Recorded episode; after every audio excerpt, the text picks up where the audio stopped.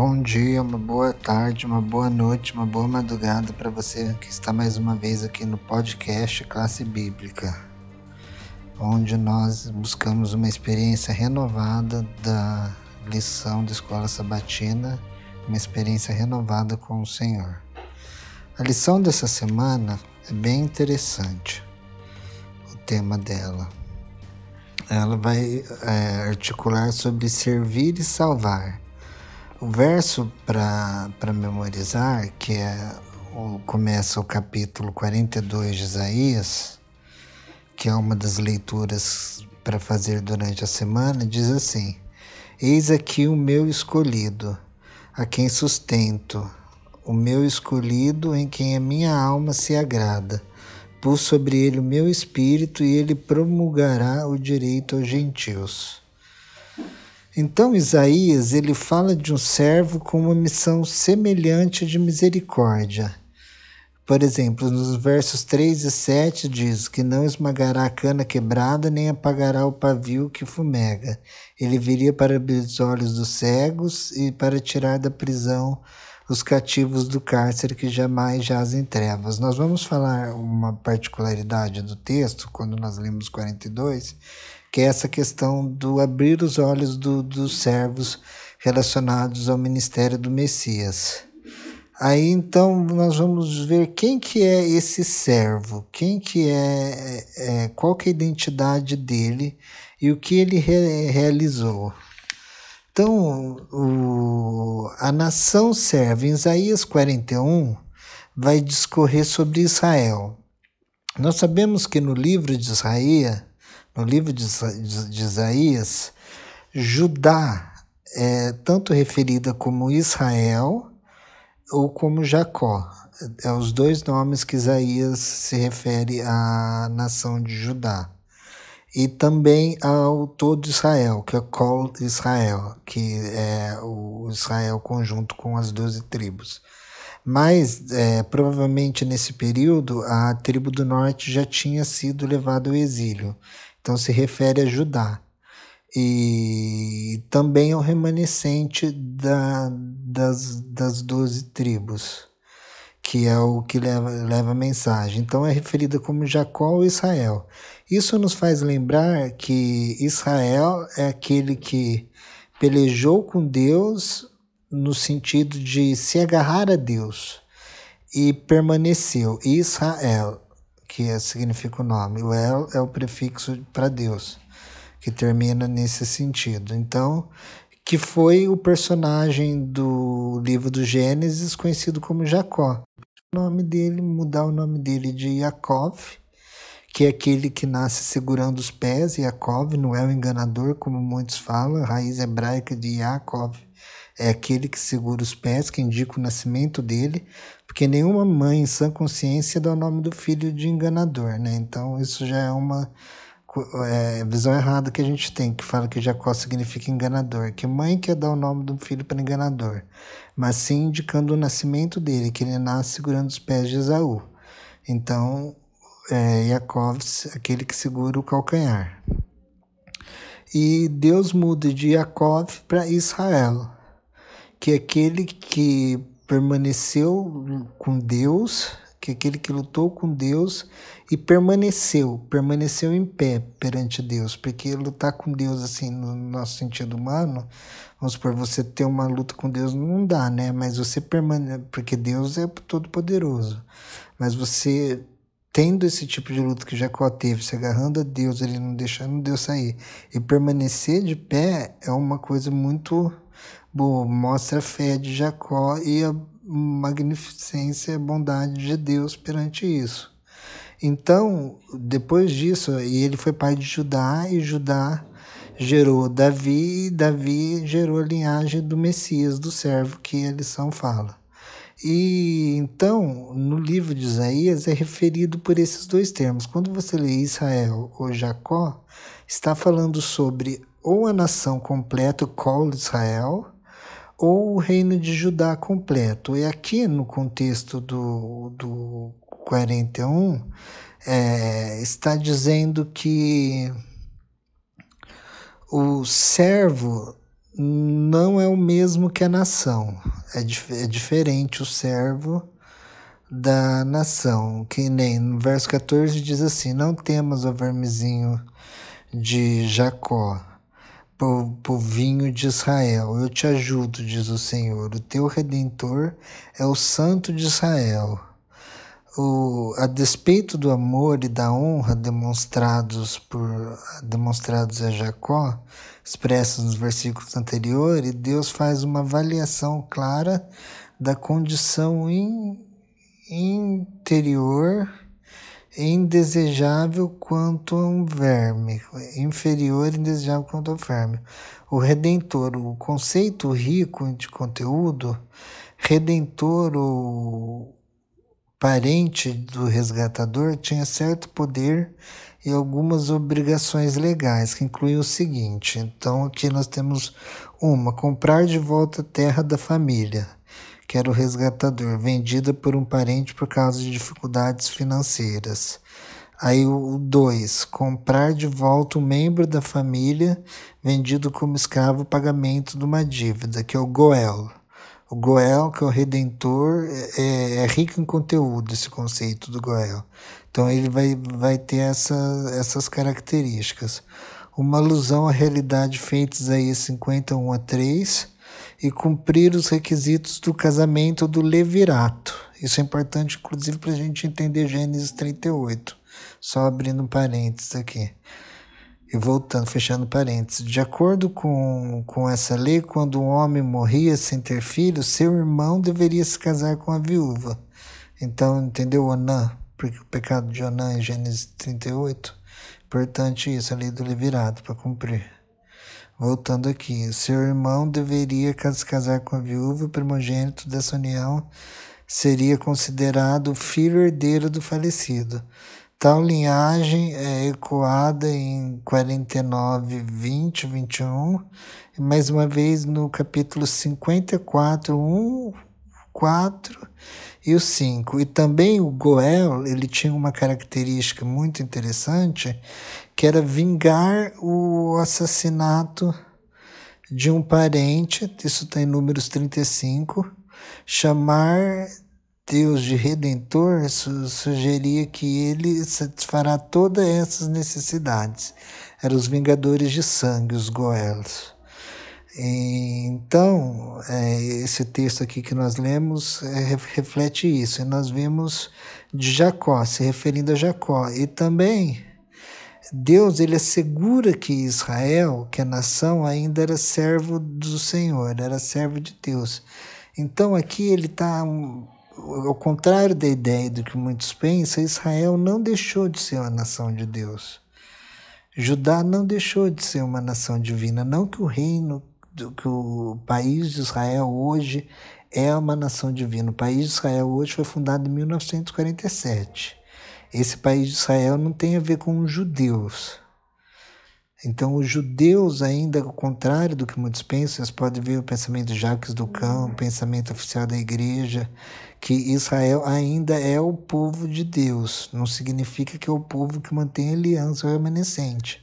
O povo da aliança, o povo remanescente, tem uma mensagem para os judeus. Importante nós entendermos isso, pois em Malaquias 4, a última profecia do Antigo Testamento, que vem o terceiro, uh, vem o terceiro Elias, é, é uma mensagem para o povo judeu, que isso enquadra o movimento do remanescente no tempo do fim. Mas antes do remanescente no tempo do fim falar, ia precisaria vir o o Messias e que no capítulo 42 diz assim, começa como nós lemos o verso para memorizar, diz assim, eis aqui o meu servo, a quem sustento, o meu escolhido, a quem minha alma se compraz, e pus sobre ele o meu espírito, e ele prolongará o direito para os gentios. Então aqui está falando que a, as boas novas do evangelho, que os judeus, que era restrito aos judeus essa, essa é, vamos dizer assim, essa esclarecimento sobre a salvação, sobre como que se dava a salvação através do santuário, através dos rituais, através do sumo sacerdote, que se daria através do servo, depois tornaria sacerdote, sumo sacerdote e expiaria os pecados de todos prefigurados no santuário. Essa forma didática que Deus ensinou como que o pecado seria expulso através da morte do cordeiro, tudo é, não ficaria estendida somente ao é, esse que é as boas novas do Evangelho na Bíblia hebraica, né, no Antigo Testamento, no Primeiro Testamento, ele se refletiria também aos gentios, aos não-judeus. Então nós vemos essa lógica do povo que não faz parte do reino de Judá, que não faz parte do reino de Israel, do reino de Jacó, já no Antigo Testamento, no, na Bíblia hebraica. Então, essa ideia que as pessoas têm de que o Antigo Testamento é exclusivista, é só Israel, não tem os outros, não vai contra os próprios textos da Bíblia. Que nós vemos aqui Isaías falando que ele promulgará o direito para os gentios. Então, os gentios já estão colocados na na profecia. Ele ia receber o Espírito e ia promulgar o direito para os gentios.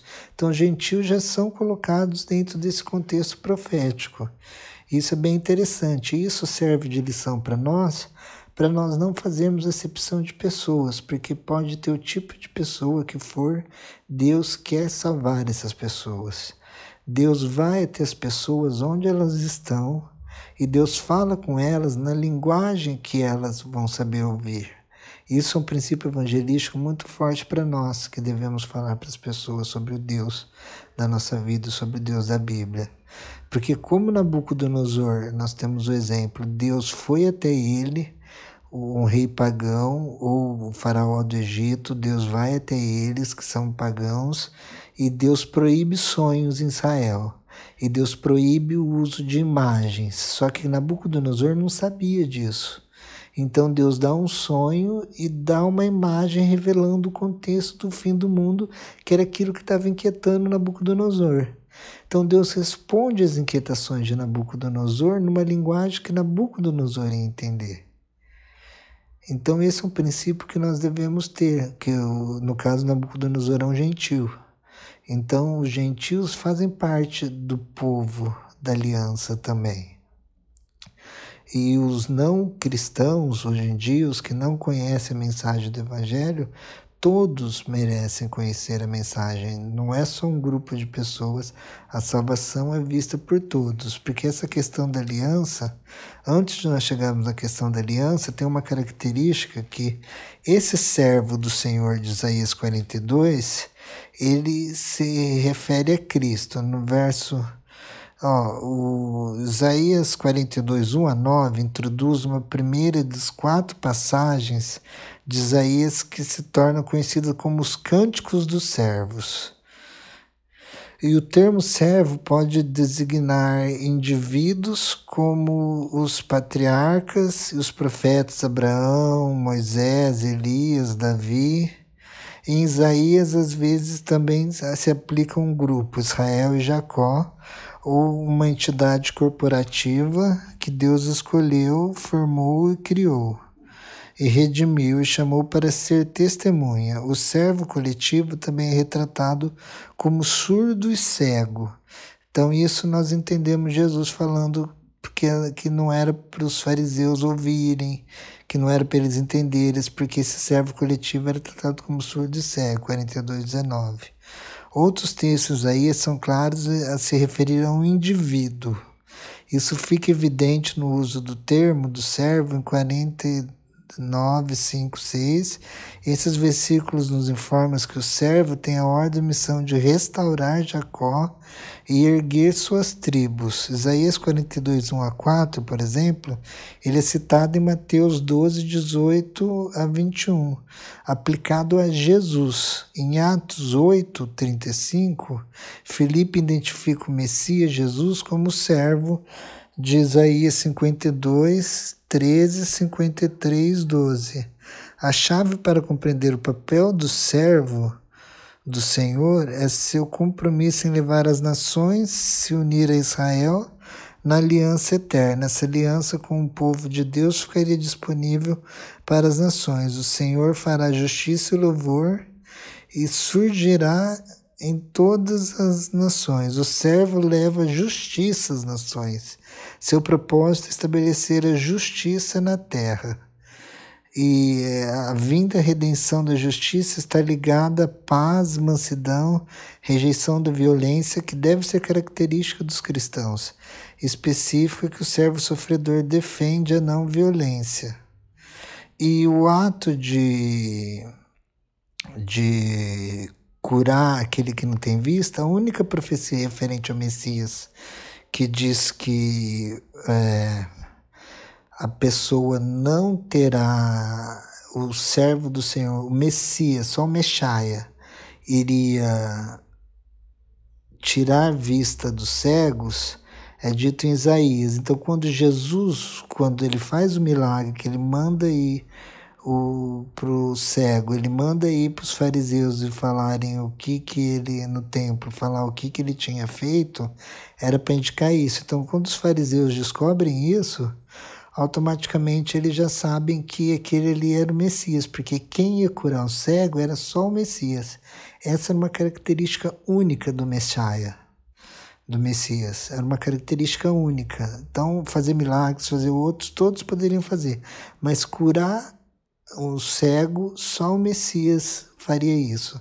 Então, em João, quando Jesus cura o cego e manda ele ir para falar, ele está querendo indicar para os sacerdotes, os fariseus entenderem que aquele que estava falando era o próprio Messias ali encarnado. Então eles tiveram a chance dele.